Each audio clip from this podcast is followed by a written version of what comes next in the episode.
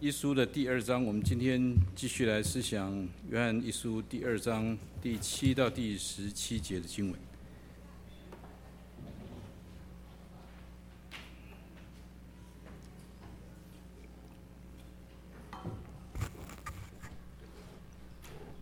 新约圣经约翰一书第二章第七节到第十七节，翻到之后，让我们用熟悉的语言，我们同声。来读神的话语，我们一起来读。亲爱的弟兄啊，我写信给你们的，不是一条新命令，乃是你们从起初所受的旧命令。这旧命令就是你们所听见的道。再者，我写给你们的是一条命令，在主里是真的，在你们也是真的。因为黑暗渐渐过去，正光已经照耀。人若说自己在光明中，却恨他的弟兄，他如今还是在黑暗里。爱弟兄的，就是住在光明中，在他并没有黑暗。唯独恨弟兄的，是住在黑暗里，且在黑暗里行，也不知道往哪里去，因为黑暗叫他眼睛瞎了。小子们啊，我写信给你们，因为你们的罪借着主名得了赦免。父老啊，我写信给你们，因为你们认识那从起初原有的。少年人啊，我写信给你们，因为你们胜了那恶者。小子啊，我写信给你们，因为你们认识父。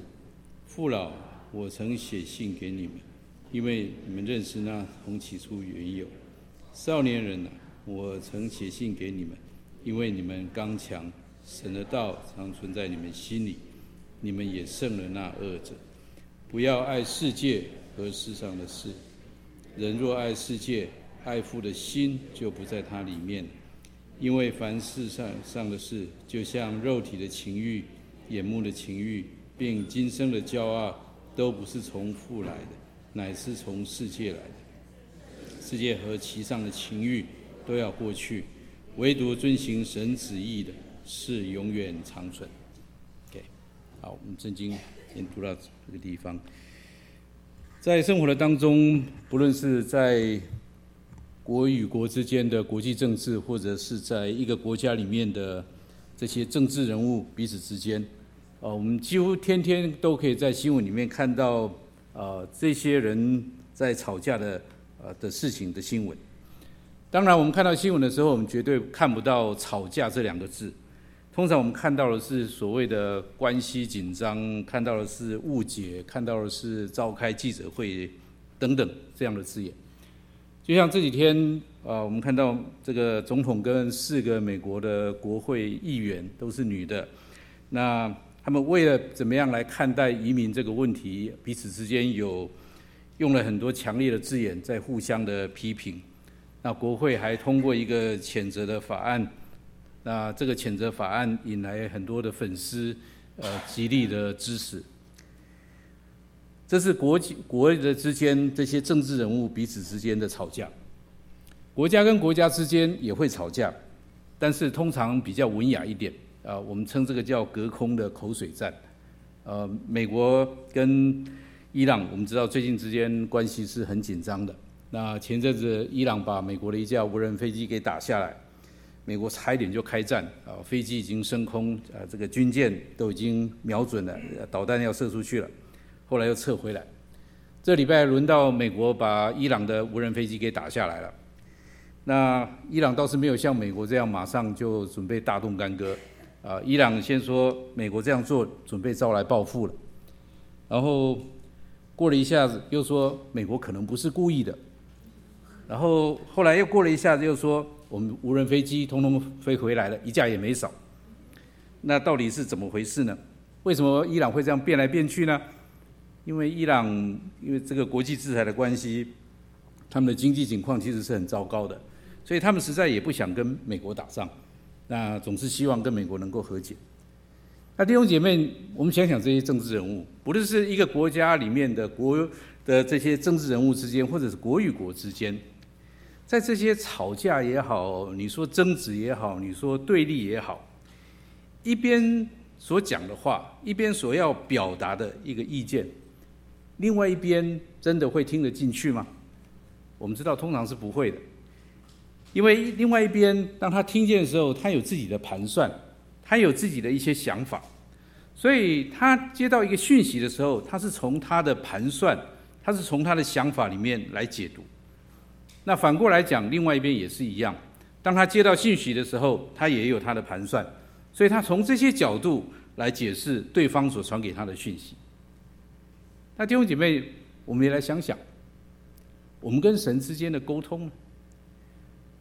每个礼拜我们来这里听到，我们读圣经，我们晚上有查经聚会，我们每天的时候灵修。那神也把他的吩咐，神也把他的命令告诉我们。那我们有没有接受到这个讯息呢？我们有没有遵守？有没有听从呢？我们会不会像我今天用的题目？你有听到，可是没听到。今天的经文其实约翰就在提醒我们这个问题。基督徒常常因为心里面我们也隐藏着一些盘算，隐藏着一些想法，结果我们的耳朵是听到道了，道理的道，可是心里面听不到到达的道。耳朵是听到了，可是心里面听不到。那今天我们就透过这段经文来想，我们会不会是这样的人？上星期我们读到开始读到约翰书信，我说这三封书信的背景是使徒约翰在年老的时候，他写给以弗所跟周围的教会。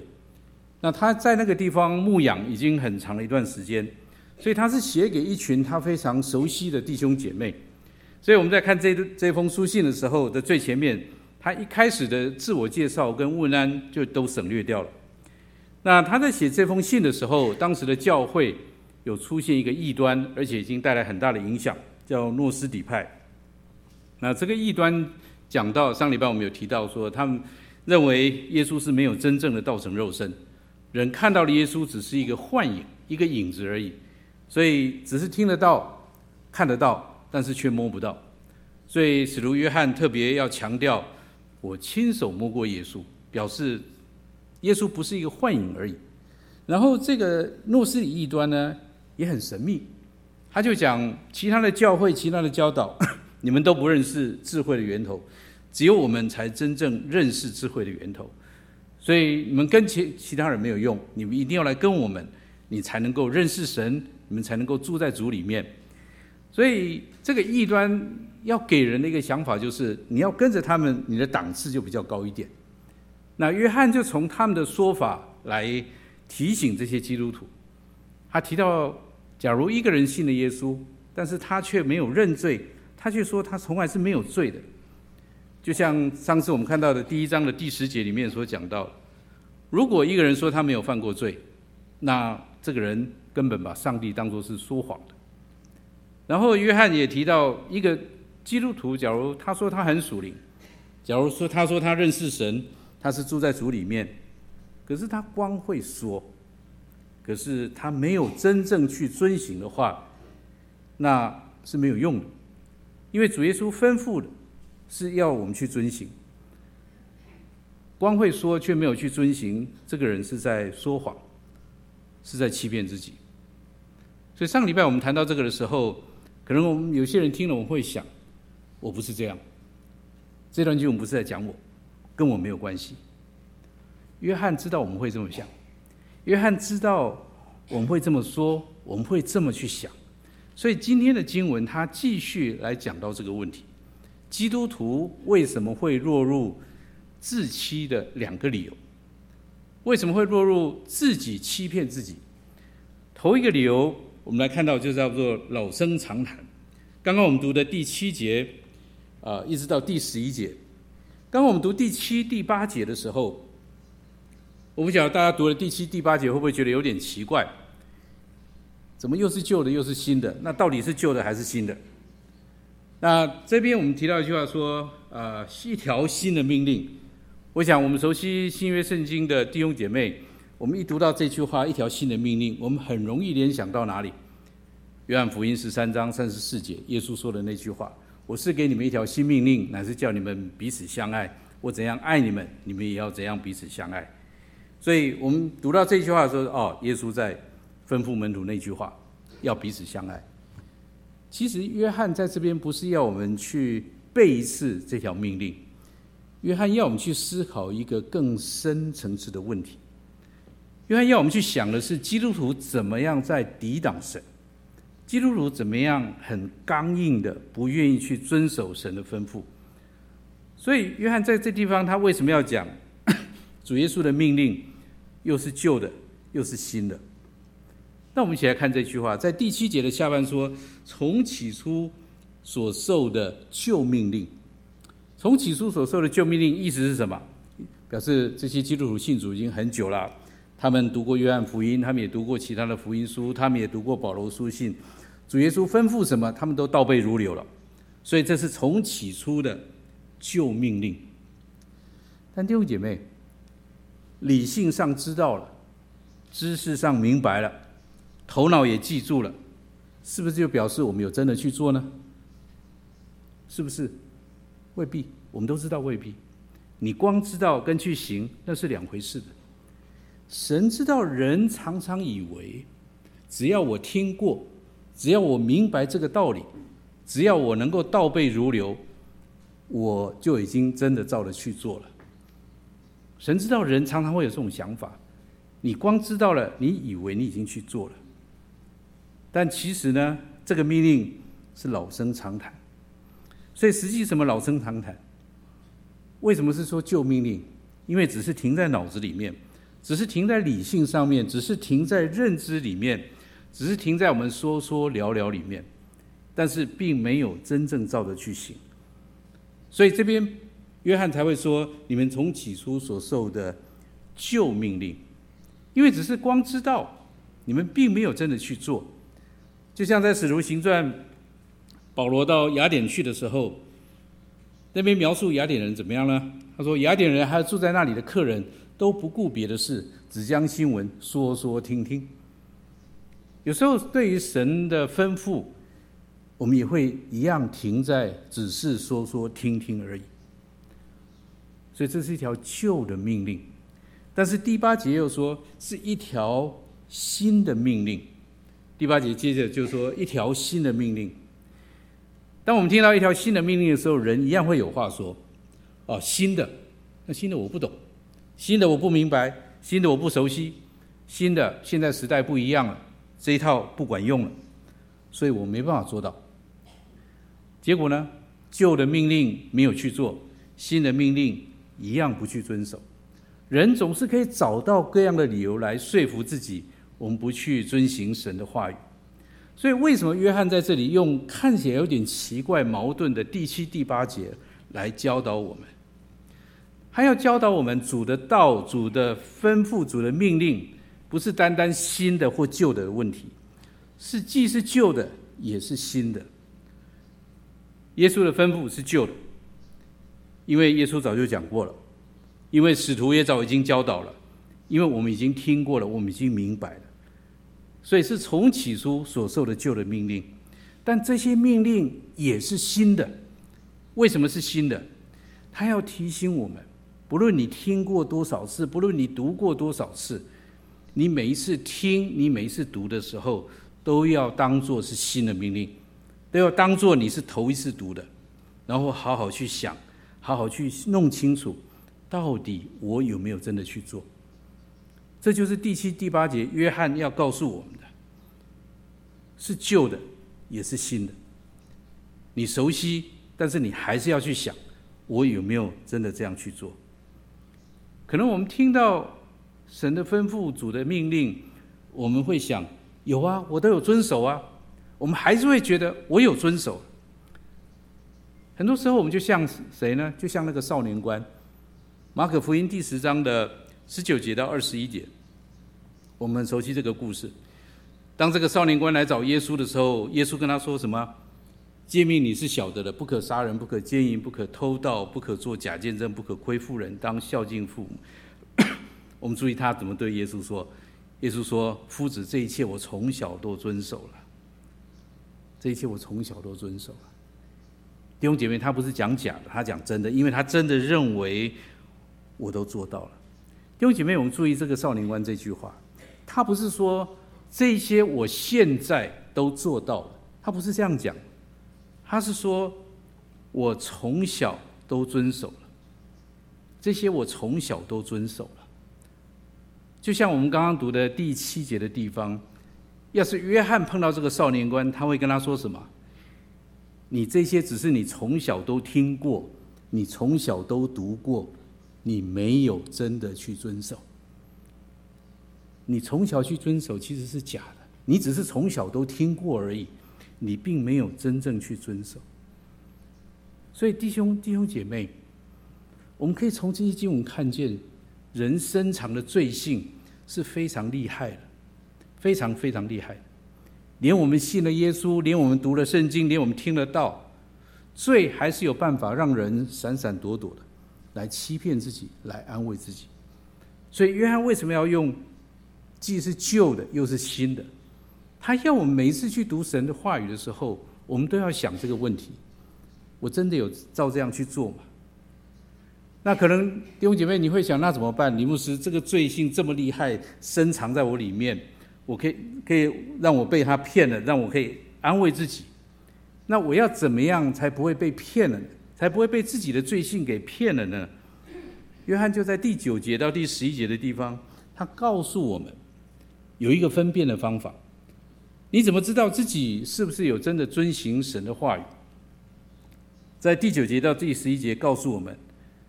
说可以去分辨，你可以想想，到底你是一个爱弟兄还是恨弟兄的人？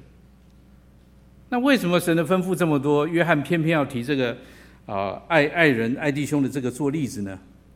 其实就回到马可福音这个故事，耶稣要这个少年官做什么？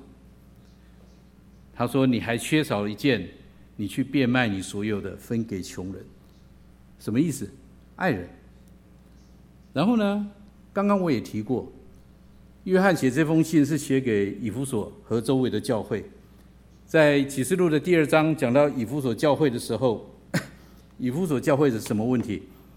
也是我们很熟悉的，你把起初的爱心离弃了，你把起初的爱心离弃了。所以约翰说：“你怎么知道你有没有遵行神的话？用什么来分辨？很简单。”你是一个恨弟兄的人吗？你是一个很容易恨弟兄的人吗？还是你一个愿意爱人的人？假如我们从法利赛人、从历史历代的教会，我们就可以看到，信神的人很容易用外在的仪文、外在的条文、礼仪来安慰自己，用外在的这些事情来高抬自己，然后告诉自己说：“我已经遵守了神的吩咐。”但是里面的自我中心。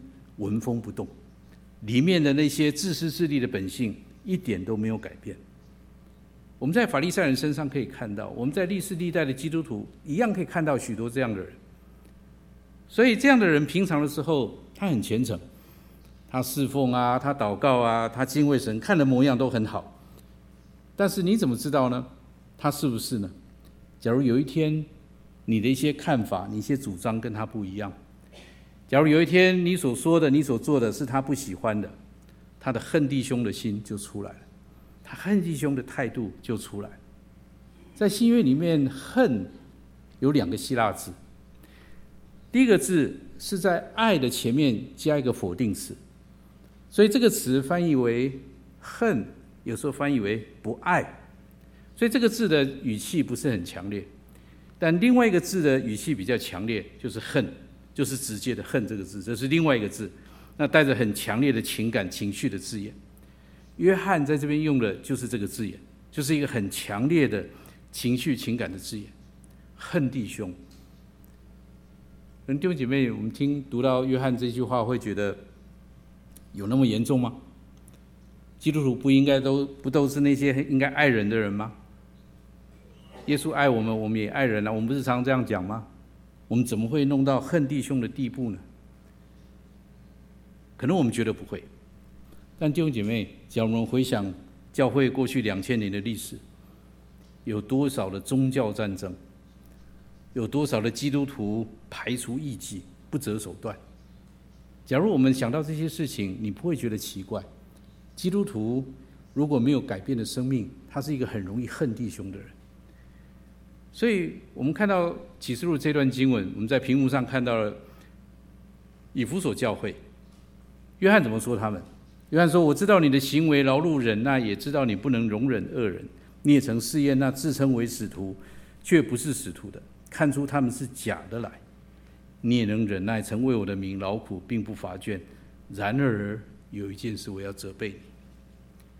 以弗所教会的教导很强，以弗所教会有很多有名的传道人在那边带领，他们的教义很清楚，所以他们很尽心劳碌侍奉。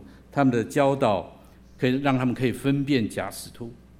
可是他们的分辨假使徒到一个什么地步呢？只要你稍微跟我不一样，你就是假使徒，就把你赶出去。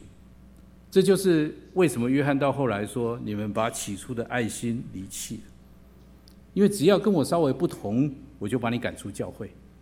他们变成到那样的地步，所以大部分的圣经学者认为，以弗所教会到后来基本上是分裂了，然后就消失了，因为这个教会。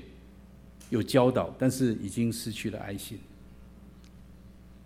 弟兄姐妹，什么是恨弟兄？我们不能够容忍别人稍微跟我们不太一样，我们一定要别人都跟我们一样才可以。假如我们变成这样的人，是恨弟兄。记不记得我我跟大家分享过那个老笑话？有两个美国人在飞机上坐在旁边，其中有一个拿出一本圣经开始读。旁边那个看了就好开心，他说：“你读圣经啊？”然后是啊，是主内的，感谢主啊。然后等一下，你是信基督教还是信天主教的？因为都是读圣经嘛。啊，信基督教的，感谢主，我们主内的。等一下继续来，你是哪个宗派的啊？你是卫理公会、长老会、圣公会、进信？我们是进信会的。哎，感谢主，我也是进信会的。哎，主内主内，等一下等一下，你是美北进信会还是美南进信会啊？啊，我是美北浸信会的。我们美北浸信会比美南浸信会少很多，比较小的宗派。啊，感谢主，我也是美北浸信会的。我们是主内的。啊，等一下等一下，你是那个一九六三年年会的，还是那个一九八三年那个大湖区年会？你到底是哪个年会的？他说：“哦，我是八三年那个年会。”你是异端。弟兄姐妹，很好笑，但是很悲哀，是不是？只要稍微跟我不一样，我就不要，我就把你赶出教会。今天我们来参加崇拜，我们听到，我们参加小组聚会，我们读圣经，我们的自我中心有没有改变？我们里面那个自私自利的本性，会不会纹风不动？我们千万不要以为宗教战争铲除异己是已经过去事情。要是今天我们在讨论圣经的时候，只要有人跟我的看法不一样，我就非讲赢不可；只要有人跟我跟我的观点不同，我就非要他跟着我不可。假如我们是这样的基督徒，当然，我们会说这是为了主名的缘故，这是为了荣耀主的缘故，这是为了教导正确的缘故。你可以讲这些话语，但是弟兄姐妹，我们要扪心自问：到底是为了我们自我中心的缘故，还是为了主的缘故？我们需要好好的省察自己。我在读神学的时候，当然我们会读到许多的学派，许多的说法。但是我神学里面好几位教授都反复的提醒我们，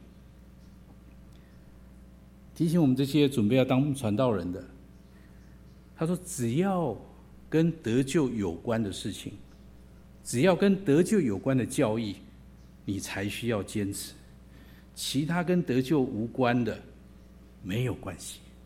个人有个人的解释看法，没有关系的，那不影响得救的。所以我在大家中间，当特别是我在分教导主日学的时候，我会经常用一个词：我个人的领受。我个人领受的意思是什么？这是我详细查考之后我的看法。你跟我不一样没有关系，你跟我不一样没有关系。弟兄姐妹，我们需要这样子。你跟我不一样没有关系，不要动不动你就是错的，不要动不动你就赶出教会。在信仰里面，很多时候没有严重到那样的地步，但是我们却动不动我们就恨我们的弟兄。所以，让我们回到约翰的话语，他提醒我们，读神的话不是为了他只是讨论，读神的话不是前面读过几次，不是我背了多少次，不是我听了多少次。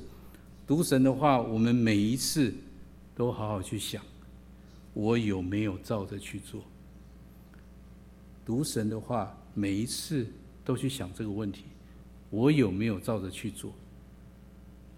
既旧又新，这是头一个理由。我们会说旧的命令老生常谈。接着，约翰告诉我们还有第二个理由，不是讲我。为什么基督徒会变成自欺呢？不是讲我，这是在第十二节到第十七节的地方。那我们来看到第十二到第十五节这段经文，我在许多次的分享里面都提过。这边讲到三种人：小子就是小孩，少年人或者年轻人，然后父老或者是父亲们。而且弟兄姐妹，假如我们留意十二到十五节，他重复讲两次，不但重复讲两次。而且里面有些句子还完全一样。那约翰为什么这么啰嗦？讲一次就好，为什么要讲两次？然后还没得讲，把句子重复的再来讲。所以有些圣经学者认为，十二到十五节，二章的十二到十五节这段经文是自我介绍跟问安的补充，迟来的问安，因为前面没有问安，对不对？刚刚我们提到。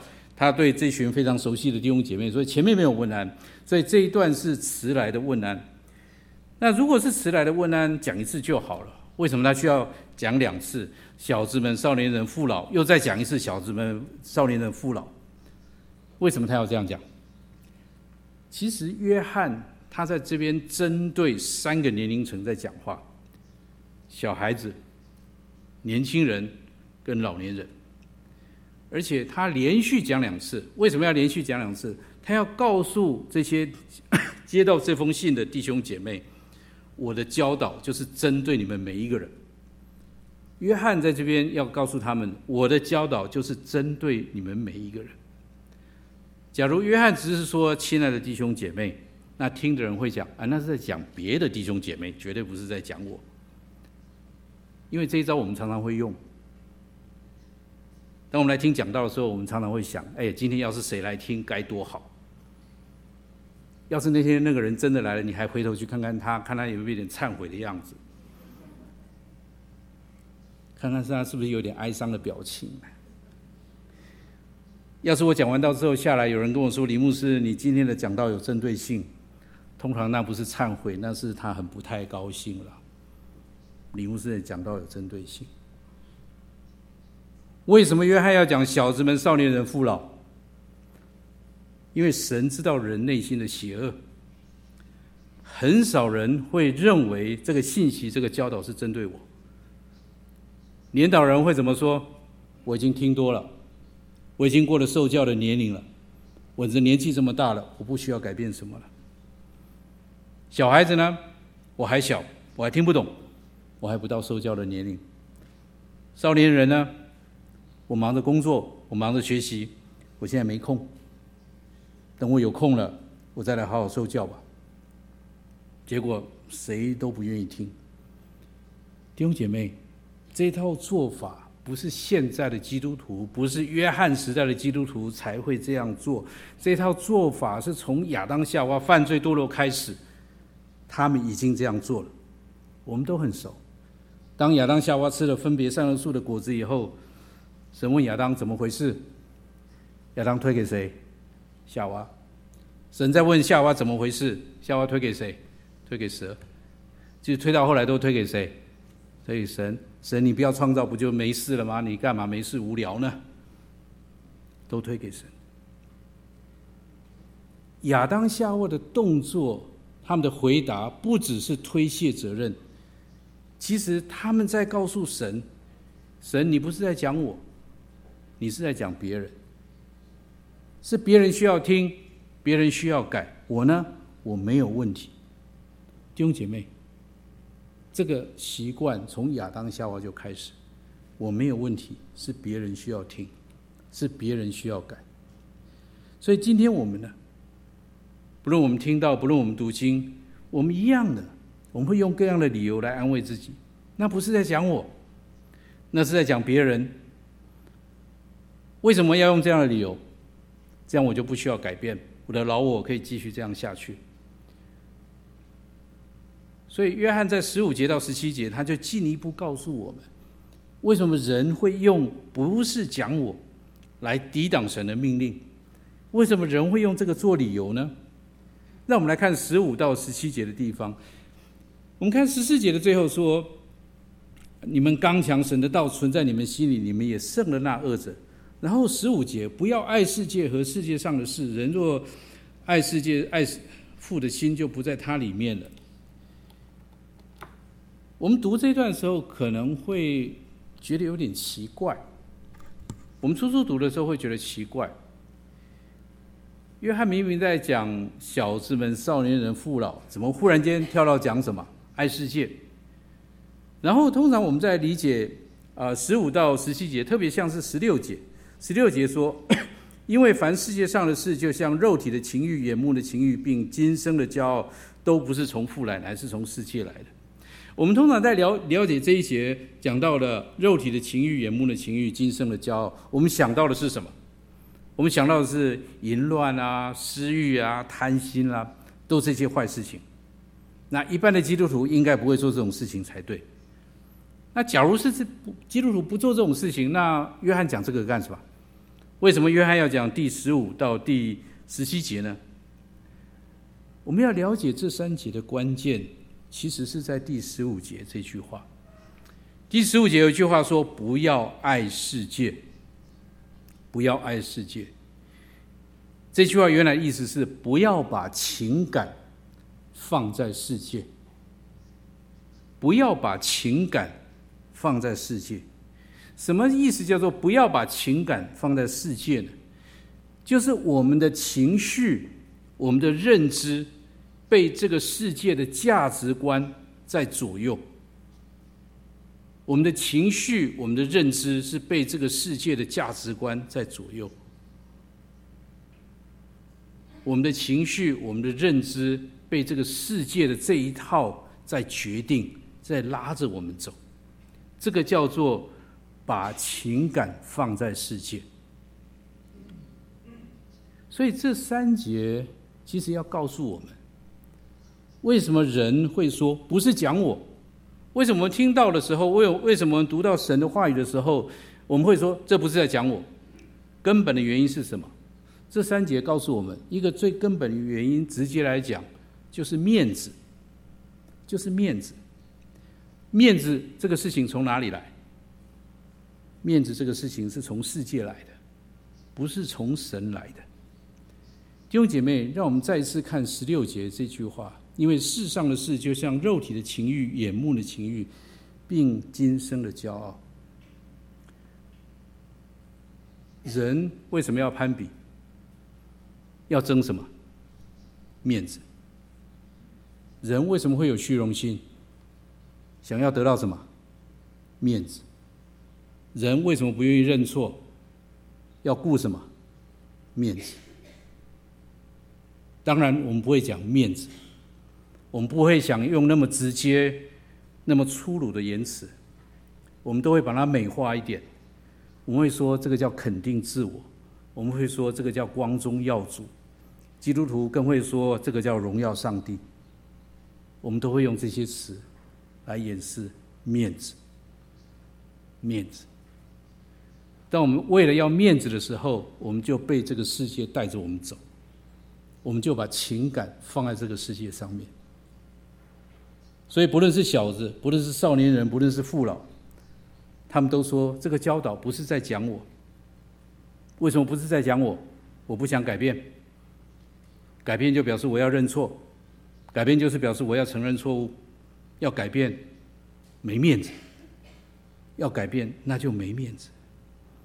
所以弟兄姐妹，我许多次的提到，比，比，我们从一出生，我们就开始比，对不对？我们从一出生就开始比，我们的父母亲把我们拿来比，我们的老师把我们拿来比，我们的同事、我们的上司把我们拿来比，我们年纪大了，我们的配偶也把我们拿来比，更老了，我们的孩子、孙子都把我们拿来比，我们一辈子都活在比来比去的里面，我们就在比的里面，盼望得到肯定。我的父亲管教我的方式其实是很严格的，他从来不会赞美我。我是家里男孩子的老大，我爸爸没有跟我一次说过他肯定我的话，没有。我读完读完书一直到大学毕本科毕业都没有。后来我有机会到美国念了研究生，回去以后。我念完研究生，我已经是家里念最高的那时候。我回去了以后，我爸爸还是不愿意直接跟我讲。他透过我的叔叔，我叔叔有一次就不经意的说一句：“说你爸爸觉得你还不错。”那是我已经读到那个时候，我爸爸他还不亲口跟我讲这句话。一直到我爸爸，当然他今天已经不在，可是他，我一生从来没有听到。所以让我许多时候让我很没有自信，因为我得不到肯定。弟兄姐妹，我们人就是这样，我们盼望得到肯定，得到赞美。我们在那个样的渴望里面，我们觉得我没有了自信，我们希望得到了自信。所以这个比深深的在我们的内内心深处。我们透过赢过别人，我们来得到肯定，来得到面子。可是约翰在这边说，爱面子、爱肯定是从哪里来的？从世界来的，从世界来的，不是从父神来的。从世界来的，直接的讲，就是从谁来的？从撒旦来的。撒旦他想跟神比。圣经里面，以赛亚书、以西结书都讲，撒旦想跟神比，所以撒旦在人引诱人犯罪堕落的时候，就把这个比的病毒放在我们的罪性里面，以至于我们的内心深处有那样的渴望，想要比，想要赢过别人。所以弟兄姐妹，我们看到十七节好吗？十七节说，这世界和其上的情欲都要过去，唯独遵行神旨意的是永远长存。我们不要说长存，弟兄姐妹，我们且不要说到长存。一般的世人，他们在生活中，他们都会感叹。我们都听过，世人说什么？面子能值几文钱，对不对？一般世人都这么讲。一般世人会说，看到很多人为了死要面子，倾家荡产，听过吗？听过，为了死要面子，倾家荡产。假如一般世人都这样说了，为什么我们做基督徒的，我们还是为了面子、为了攀比、为了肯定、为了虚荣，还过不去？是不是？假如一般世人没有信仰的人都这样说了，为什么我们这些信靠神的人，还为了这些东西过不去？我们不要说长存，连不信神的人都知道不长存的，那我们为什么过不去呢？这个在一般世人的眼中，他们都已经知道那是不值得的东西，在神眼中，当然更不值得珍惜，更不值得保存，是不是？今天，假如我们能够真正去明白。假如我们能够明白，我们的肯定不是来自赢过别人，我们的肯定是来自我们是神的儿女。我们能够明白这个的时候，面子、肯定、攀比，那在神面前都是一文不值的。这些在神面前都是一文不值的。我们能够明白，遵行神旨意的，才是永远长存。假如我们能够真正明白遵行神旨意才是永远长存的话，那么今天我们来听到，今天 我们来读圣经的时候，我们应该抱着的是，这就是在讲我。我们不是抱着这不是讲我，我们应该抱着的态度是，这就是在讲我。我们带着这样的心来聆听主的道。我们应该带着的心是。我要来认错，我要改变我的心。我们是带着这样的态度来，因为这才是遵行神的旨意，这才是永远长存。在英国威尔斯的复兴很有名的这个约翰卫斯理，他原来是圣公会的牧师，后来因因着他的带领，成立了今天的卫理公会。约翰卫斯理曾经说过。基督徒应该是一个愿意认错的人。基督徒应该是一个愿意认错、改变的人，因为一个基督徒愿意认错悔改，是荣耀主的名，不是羞辱主的名。我盼望我们能够记住这句话：一个基督徒应该是一个愿意认错悔改的人。因为基督徒愿意认错，是荣耀主的名，不是羞辱主的名，不是羞辱主的名。要是一个基督徒被别人抓到了才愿意认错，那才是羞辱主的名。要是一个基督徒被别人抓到了，被别人纠正了，还绝不认错，那就更不用讲了。那就更不用讲了，弟兄姐妹。你是哪一种基督徒？你是哪一种基督徒？我们要怎么做一个听得到的人？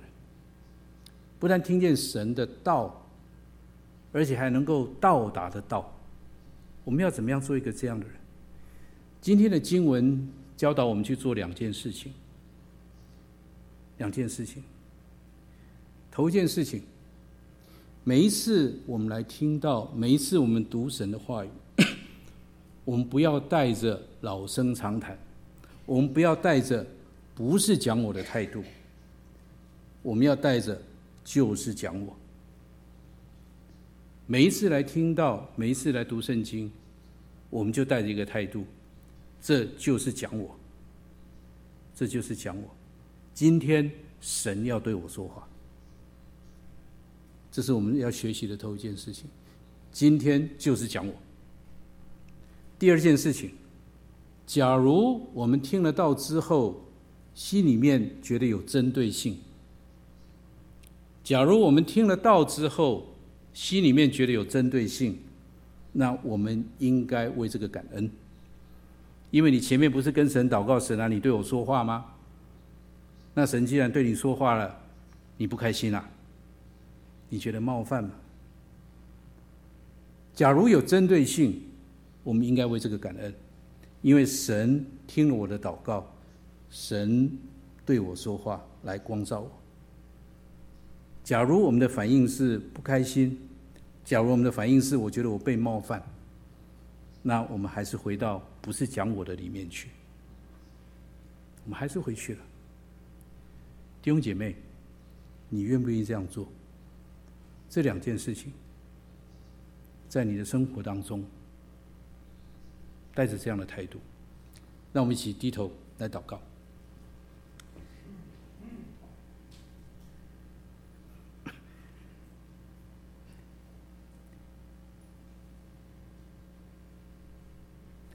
父神，有时候我们人不晓得该怎么样来跟你祷告，因为我们的。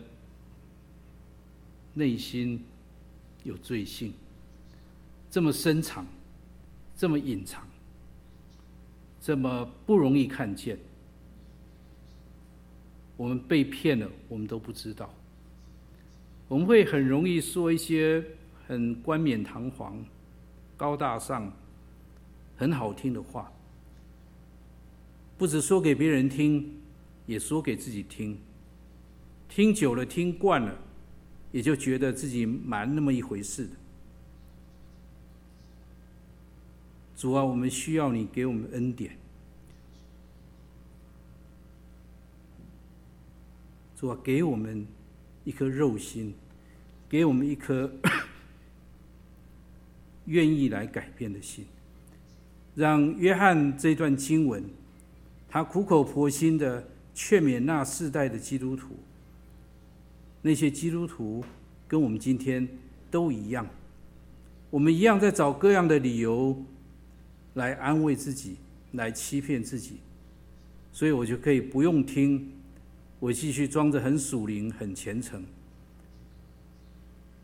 主啊，就求你帮助我们，让我们当中，我们有更多人，我们来听你的道，来读你的话，我们是愿意跟你说，也跟自己说，这就是要讲我，我要来听，我要来改。主啊，让我们在世活着的年日。我们向你承认，我们还是会要面子，主啊，因为那个比实在很深很深在我们心里面。主啊，有时候我们面子真的过不去，就求你的话语来照亮我们，就求你的话语来提醒我们。连不信主的人都知道面子不值什么，为什么我们信了主，还在那里面打转？还是过不去。愿父神照亮我们的心，让我们快一点回来，让我们不要在面子里面纠缠太久，早一点看见真正值得的是什么。求你的话就在我们心里面一直动工，直到成就你所要成就的。祷告奉主耶稣的圣名来求，阿门。